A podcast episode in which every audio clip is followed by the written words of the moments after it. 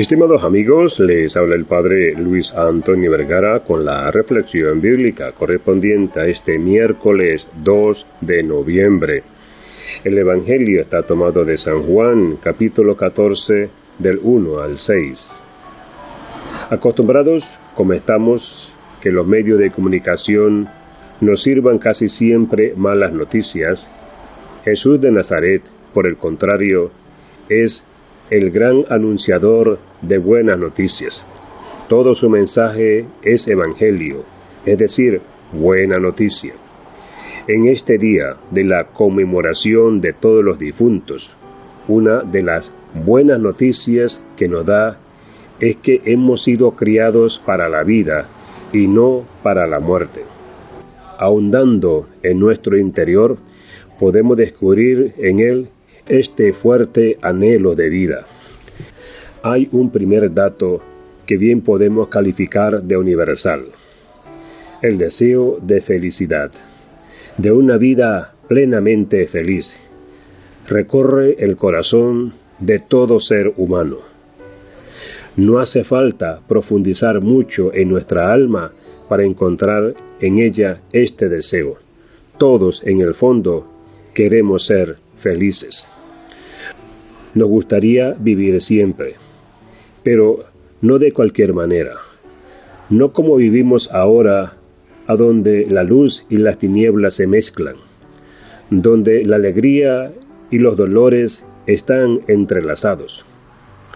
Nos gustaría vivir disfrutando continuamente de la plena felicidad, donde todo lo negativo, eso que ahora nos hace sufrir, desapareciera para siempre. Nos gustaría vivir así. No son 20, 30 o 100 años, sino durante toda una eternidad. Nos podemos preguntar si este deseo universal de inmortalidad no será como otros tantos deseos nuestros que nunca se cumplen. Y es que aquí, cuando la persona de Jesús, nuestro Maestro y Señor, verdadero Dios y verdadero hombre, viene nuestra ayuda y disipa nuestras dudas y tinieblas.